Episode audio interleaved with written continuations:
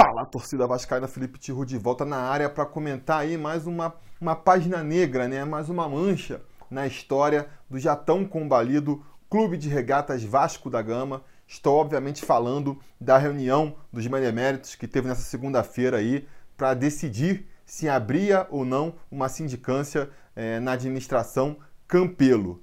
É talvez um incidente que vai passar batido para muita gente aí que não acompanha o clube mais de perto, já que no final das contas não foi é, redundar em nada mais grave que nem se esperava, né? Muito se especulou da saída do Campelo do cargo de presidente do Vasco, aí sim seria algo para chamar mais atenção. Como isso não aconteceu, como o Campelo continua presidente do Vasco da Gama aí, talvez essa informação até passe batida pela maioria dos vascaínos. Mas está lá, está registrado que mais uma vez, no momento de dificuldade do Vasco, no momento em que o Vasco precisa de toda a ajuda possível, os poderes constituídos lá, os vascaínos, vascaínos, será? Que tem mais poder e influência dentro do clube, em vez de se unirem por uma causa única, em vez de se unirem para tentar tirar o Vasco do buraco, parece que aproveitam esse momento de fragilidade, parece que aproveita cada grupo lá para tentar puxar a brasa mais para sua sardinha. Pelo menos é essa a impressão que fica. É a impressão que fica. Mas do que, que eu estou falando aqui? Vamos então explicar para quem não entendeu direito o que estava acontecendo, qual foi de todo esse embrólio aí. Foi marcada para essa segunda-feira uma reunião do Conselho Deliberativo do Vasco da Gama para decidir se se abriria ou não uma sindicância na administração Campelo, para averiguar se havia, se existem irregularidades administrativas na administração Campelo. A Identidade Vasco, parece, foi quem promoveu essa reunião aí, né? Queria abrir a sindicância e afastar o Campelo da presidência. Identidade Vasco, liderada pelo Roberto Monteiro, que não esconde de ninguém que quer ver o Alexandre Campelo pelas costas, né? Já teve até vídeo dele falando que queria a cabeça do Calabar numa bandeja. Então fez essa, é, essa reunião aí para tentar abrir essa sindicância. Reunião essa que ganhou importância quando começou a surgir rumores de que a Sempre Vasco, que é o grupo que tem o Júlio Brandt, abraçaria a proposta é, da Identidade Vasco e também votaria a favor da sindicância. Isso gerou um grande rebuliço no clube. A situação é, sentiu o golpe. Você via durante o dia de ontem pessoas envolvidas, a administração Campelo, assumindo que o risco dele ser afastado era grande, a ponto de correr a informação durante essa segunda-feira de que, caso a sindicância fosse aprovada, o Campelo renunciaria ao cargo de presidente. Ele já teria até escrito a carta de renúncia para ser apresentada depois da reunião, caso a sindicância fosse aprovada. A Sempre Vasco soltou uma nota na segunda-feira também falando que era a favor da sindicância, mas não a favor do afastamento do Campelo, né? Recapitulando aqui, a Identidade Vasco queria abrir a sindicância e afastar o Campelo. A Sempre Vasco era a favor da sindicância, mas contra o afastamento do Campelo, o que a princípio faz sentido, né? O que, é a sindicância ali? É um, um comitê que se organiza para fazer uma avaliação aí de como a presidência é, fez o seu trabalho, vamos dizer assim. O, o, que a princípio eu acho positivo, né? É importante a fiscalização de diferentes poderes, a transparência pede que isso aconteça, é a maneira mais clara da gente saber que o Vasco está no caminho certo e que não está tendo falcatrua nenhuma e sem afastar o presidente, porque realmente você é, instaurar uma sindicância e já afastar o presidente, você está meio que condenando a pessoa antes mesmo de julgá-la. Não me parece muito coerente. A postura do Sempre Vasco, repito, me parece fazer mais sentido. Mas o que a situação alegava, o que as pessoas defendendo o Campilo alegavam, é que não tinha essa. Por causa de como a, a política está constituída lá, com o Roberto Monteiro sendo presidente do, do Conselho Deliberativo e tendo vários nomes é, da administração do Vasco ligadas à identidade Vasco, abrir a sindicância significava inevitavelmente no afastamento do Campelo. E que, portanto, se isso acontecesse, o Campelo já iria renunciar para evitar até esse desgaste. É complicado de avaliar quem está certo nessa situação. A resposta mais provável é que todo mundo está um pouquinho errado, mas o fato é que a gente foi para essa reunião, então, no início da noite de segunda-feira, com a possibilidade de, de, se encerrar ali a breve era Campelo no Vasco da Gama. Isso provocou muita comoção nas redes sociais, né? Subiram as hashtags aí, renuncia Campelo, fora Campelo. A torcida vascaína, que não está muito envolvida na política do clube aí, apoiou em peso a renúncia do Campelo. Não sem motivo, né? Afinal de contas, ele está fazendo aí um péssimo trabalho à frente do futebol do clube, que é, no frigir dos ovos é o que o torcedor vê como resultado da sua administração. Eu sou o último cara que vocês vão ver aqui defendendo o Campelo também. Acho que foi abominável a forma como ele assumiu o Vasco. Acho que começa errado, termina errado. Critico as decisões morais que ele tomou, como a decisão justamente aí de, de passar a perna no Brant e trair a decisão dos sócios para se tornar presidente. Questiono também as decisões políticas dele, né? Porque me parece muito incoerente, né? Você briga com uma parcela dos futuros conselheiros ao passar a perna no Brant, aí com três meses de mandato você briga com aquela outra parcela dos conselheiros que te apoiaram no golpe, que é o caso do Identidade Vasco. Como é que você se mantém politicamente nesse cenário? Até comentei na época em que ele rachou com a Identidade Vasco, que eu falei, o Campelo é um gênio, que está fazendo uma manobra aí que ninguém espera, ou então ele é um idiota, porque ele está minando todo o seu apoio político dentro do clube. Não vou chegar aqui a uma conclusão ainda, mas até agora a segunda opção parece mais viável, né? Acaba que o que segurou ele no clube esse tempo todo foi mesmo o apoio do Eurico Miranda a ele, né? O Eurico Miranda, que ele nas eleições jurou que ia afastar do Vasco, que ele jurou que ia combater. Teve lá o golpe articulado pelo Eurico Miranda, ele jurou que não tinha nada de Eurico na história. Teve a cara de pau de, mesmo no final das eleições, com todo mundo que elegeu ele gritando Eurico, Eurico, negar qualquer associação entre ele e o então presidente.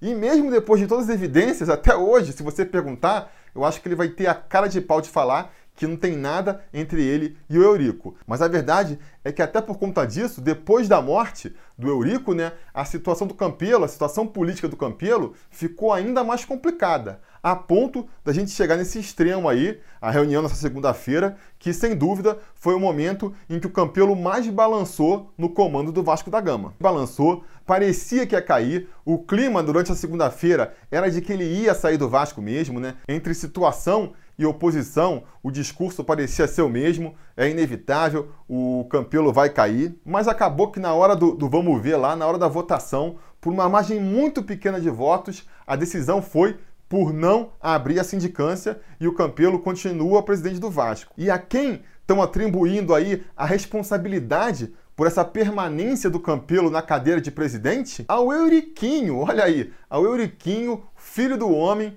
em mais uma prova inequívoca, na minha opinião, da ligação direta entre o Eurico, a dinastia Eurico, e a presidência do Campelo. O Euriquinho fez um discurso lá de meia hora, muito inflamado, em defesa da permanência do Campelo na presidência, né? Teve até um, um momento zorro total, porque ele foi vestido que nem o pai, vestiu ali um colete de tricô, que nem o, o Eurico Pai vestia, foi meio que fantasiado de Eurico Pai, enfim, e, e, fez um discurso lá muito forte e muito emotivo, levantando um questionamento muito pertinente, né? Quando você vê que a voz de razão no conselho é o Euriquinho, é de se perguntar a, em que ponto chegamos, em que ponto chegamos. Mas a pergunta do Euriquinho foi muito justa. Vem cá, vocês querem tirar o Campelo da presidência e vocês vão fazer o quê? Como é que vocês pretendem, a partir daí, dar jeito no Vasco? Vocês têm um plano pronto? Porque só tirar o, o Campelo por tirar não resolve nada. E eu me vejo obrigado a concordar com o palestrinho aí, porque realmente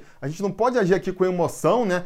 Pensar com fígado, como se fala, deixando de lado a razão. Eu, tanto quanto vocês, Quero ver o Campelo aí pelas costas, eu quero que ele pague por tudo que ele fez pelo Vasco, pela maneira que ele assumiu o clube, e eu tenho certeza que o lugar dele está reservadinho lá no lixo da história do Vasco da Gama. Agora, a gente não pode buscar essa, essa revanche, esse justiçamento contra o Campelo a todo custo, colocando a própria sobrevivência do clube que a gente ama na reta. O Campelo tem que sair do Vasco sim, eu não acredito num Vasco recuperado enquanto o Campelo não sair da presidência do clube. Agora, as coisas têm que ser feitas no momento certo. E eu me pergunto se agora seria esse momento. Por quê? Vou levantar aqui alguns questionamentos que me deixavam preocupado dessa possível saída do Campelo a essa altura da competição. O primeiro, todo mundo que for um pouco mais velho aí, que já acompanhava a política do Vasco há 10 anos atrás, há de se lembrar que foi o quê? Justamente quando o Dinamite assumiu o clube em 2008. Foi no meio de uma competição também, foi no meio do Campeonato Brasileiro.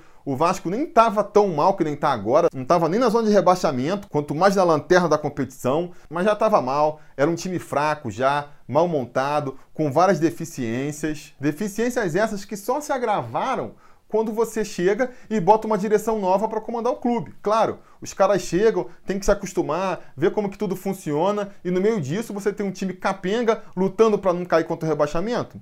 Acabou acontecendo o que a gente sabe, né? O primeiro rebaixamento do Vasco para a segunda divisão. Hoje, as chances de algo parecido se repetir eram muito grandes. Não sei quem assumiria o Vasco, mas teria que ser um cara muito experiente, teria que entrar já com muita certeza do que ia fazer, porque, repito, a situação do Vasco é grave e não dá tempo para você se acostumar, se adaptar, entender o que está acontecendo. Então, esse era um problema. O segundo problema que eu vejo era a gente correr o risco de jogar fora as poucas coisas boas que tem na administração Campelo, porque, repito, a administração Campelo, ela é, para mim, o saldo da administração Campelo é altamente negativo. Ela é um desastre do ponto de vista moral, institucional. O Campelo presidente jogou na lama a história democrática do Vasco, queimou o filme do Vasco com a torcida e com o público em geral. Não acredito que enquanto o Campelo for presidente, a gente vai conseguir ter um programa de sócios realmente decente, porque ele provocou um divórcio ainda maior entre clube e torcida. Na parte do futebol também,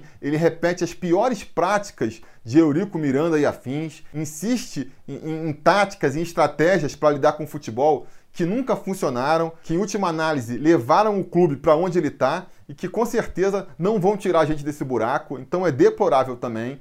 Mas se tem um ponto positivo na gestão Campelo que todo mundo defende e que não é mérito do Campelo, o único mérito do Campelo é não mexer nesse assunto, é a questão aí financeira administrativa do clube, que ele entregou lá na mão do, do, Adriano Mendes, né? Do pessoal lá do BNDES. E aí é uma das poucas unanimidades no Vasco. Todo mundo que acompanha os bastidores do Vasco, todo mundo que acompanha esse mercado mais financeiro administrativo do futebol, mesmo que não sendo do Vasco, sem estar ligado ao Vasco, tem elogiado as atitudes, a postura, a, a maneira como eles vêm lidando com a questão financeira do Vasco, essa questão do superávit que teve aí no último ano, como eles estão negociando as dívidas e tudo mais. E tudo isso poderia ser jogado por terra com a saída do Campelo, porque junto com o Campelo iam sair todos os vice-presidentes, né, muito provavelmente, mesmo que não saíssem por livre e espontânea vontade, era capaz de serem demitidos com quem assumisse, a gente não sabe quem vai assumir, caso o Campelo saia. E aí negociações de dívidas, ajustes que estão sendo feitos, credibilidade com o mercado, tudo isso seria jogado no lixo e a gente voltaria para estaca zero. E a troco do quê? Essa que é a verdadeira pergunta, porque